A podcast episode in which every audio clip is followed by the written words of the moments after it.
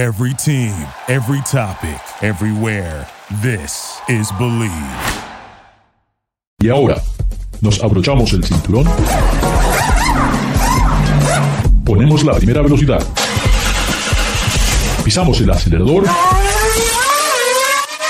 y comienza el programa.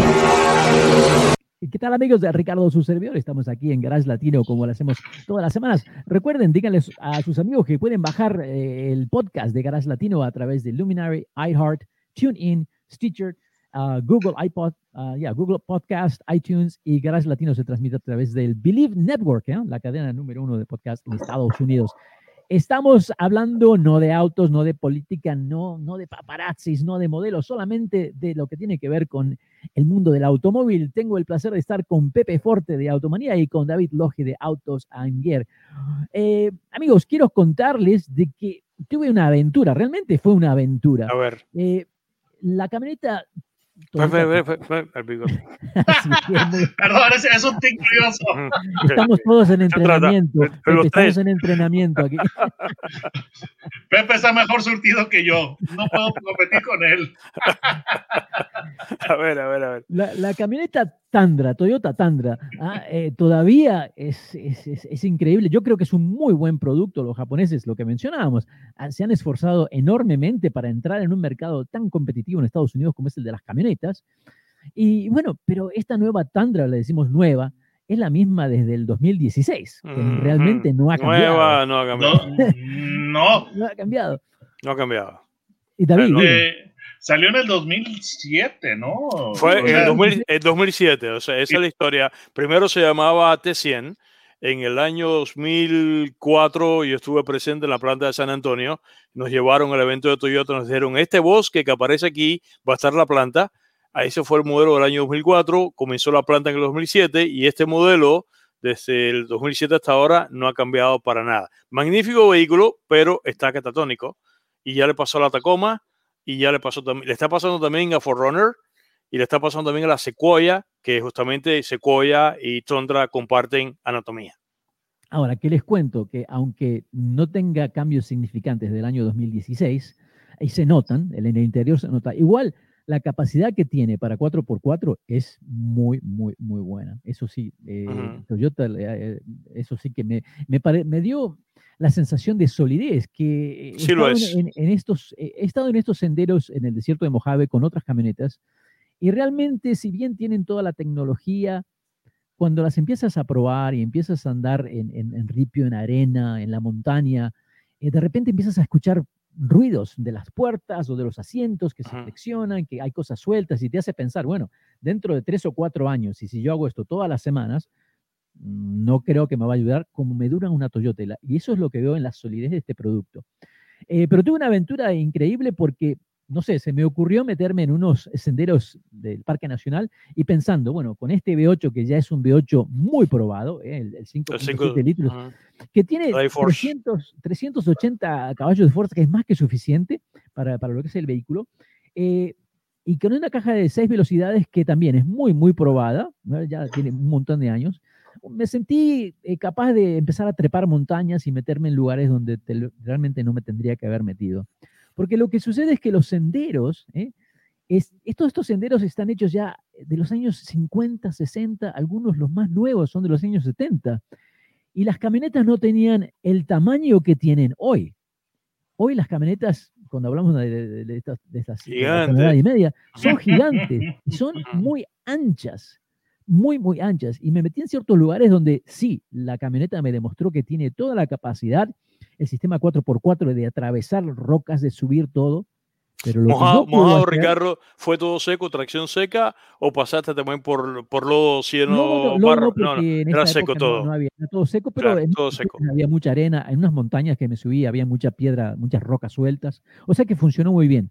Lo que no funcionó es de que el ancho, ¿ah? y es la primera vez que me pasa en la historia, en más de 30 años de probar automóviles, me metí en un sendero donde se veía que había cierto tráfico, este, y ese sendero comenzó a bajar en un cañón y el cañón cada vez se comenzó a hacer más angosto, más angosto y ya no podía retroceder. No me quedó otra que seguir adelante hasta que tuve que pensar, ¿llamo al helicóptero para que me saquen de aquí o no? ¿Qué hago?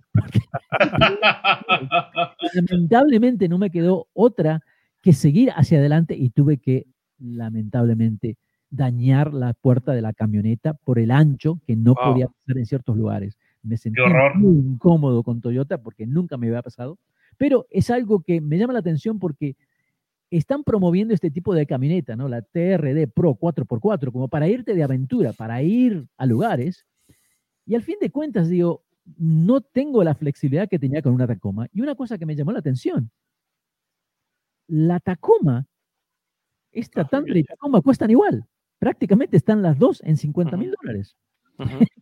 Entonces, no, no, no le vi a la Tundra como decir, bueno, me dio algo extra. Era como que la Tacoma me parecía que era una mejor camioneta, ¿eh? que con más prestaciones, pensando en el Bueno, sí, 4x4. sí, sí lo es. Yo sigo pensando que el mejor producto que tiene Toyota en ese segmento es la Tacoma, que fue durante muchísimo tiempo la mejor, el vehículo, además 11 años también sin cambiar, eso es lo que le está pasando ahora, le, le pasó a la Nissan Frontier, que ha sido rediseñada ahora por primera vez en 16 años. La Tacoma es un magnífico producto, eh, fue rediseñada, a mí no me parece tan rediseñada, me parece también que está prácticamente igual. Y quiero hacer el anuncio, seguramente ustedes lo saben, Toyota anunció hace como un año que lo estoy esperando a ver cuándo es que viene, que próximamente van a tener una sola plataforma sobre la cual va a estar montada a la vez la Tacoma y la Tundra. No sé cómo va a resolver eso desde el punto de vista de ingeniería, una sola plataforma para ambas y por supuesto cuando eso venga, entonces veremos en consecuencia el cambio de la, de la, de la Sequoia y veremos también el, ca- el cambio también de la, de la Forerunner. Pero ese es el anuncio que hizo Toyota, que va a ser eh, el, esa sola plataforma, va a ser la común para las dos. Vamos a ver cuándo viene. De hecho, este, se rumora que para el otro año, pero fíjate que yo algo que le, que le, que le veo interesante a la, a la Tacoma, a la, a la TRD, que, es, que este, este aditamento no hay en México, pero yo sé de su existencia, es el Crawl Control, que yo he escuchado comentarios y he visto reviews muy buenos del Crawl Control, y creo que esa la, la, la Tundra no, no, lo, no, lo, no lo tiene, ¿eh?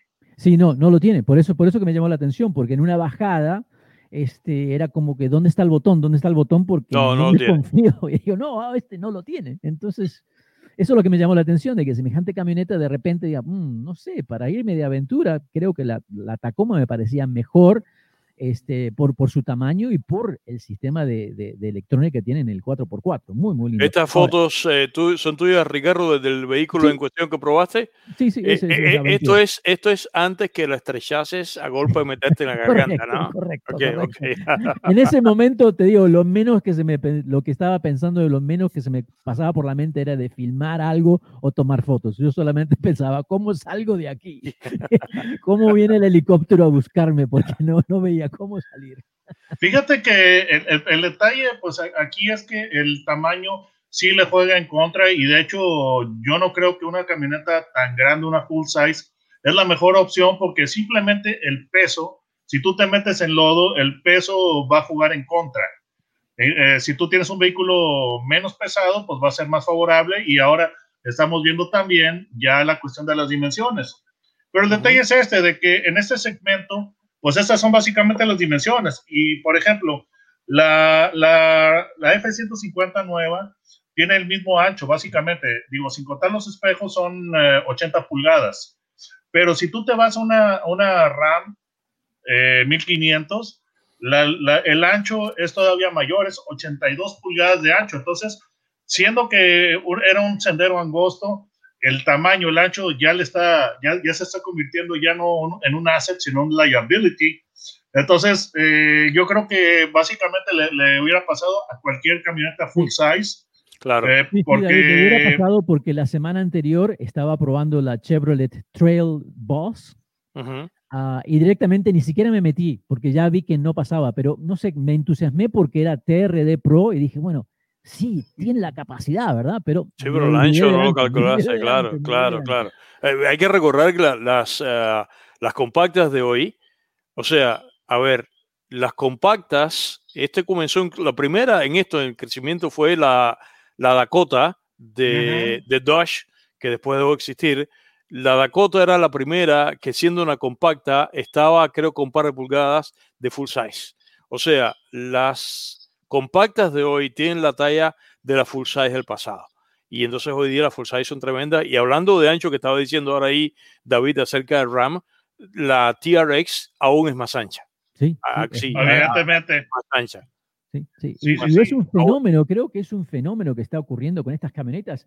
Y ahora Pepe nos va a contar su experiencia con la, con la nueva Dodge TRX. Ahora cuando regresamos, estamos con David Logi de Autos Anguer, Pepe Forte de Automanía y Ricardo, su servidor. Ya regresamos.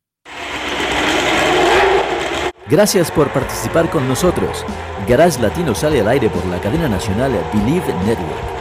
Visita la página garagelatino.com, dale un like a Facebook de Garage Latino y envía tus comentarios. Garage Latino está disponible en iHeartRadio, TuneIn, Stitcher, iTunes, Luminary y por supuesto Spotify.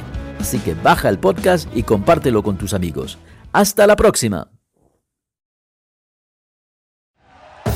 Thank you for listening to Believe. You can show support to your host by subscribing to the show and giving us a five star rating on your preferred platform. Check us out at Believe.com and search for B L E A V on YouTube.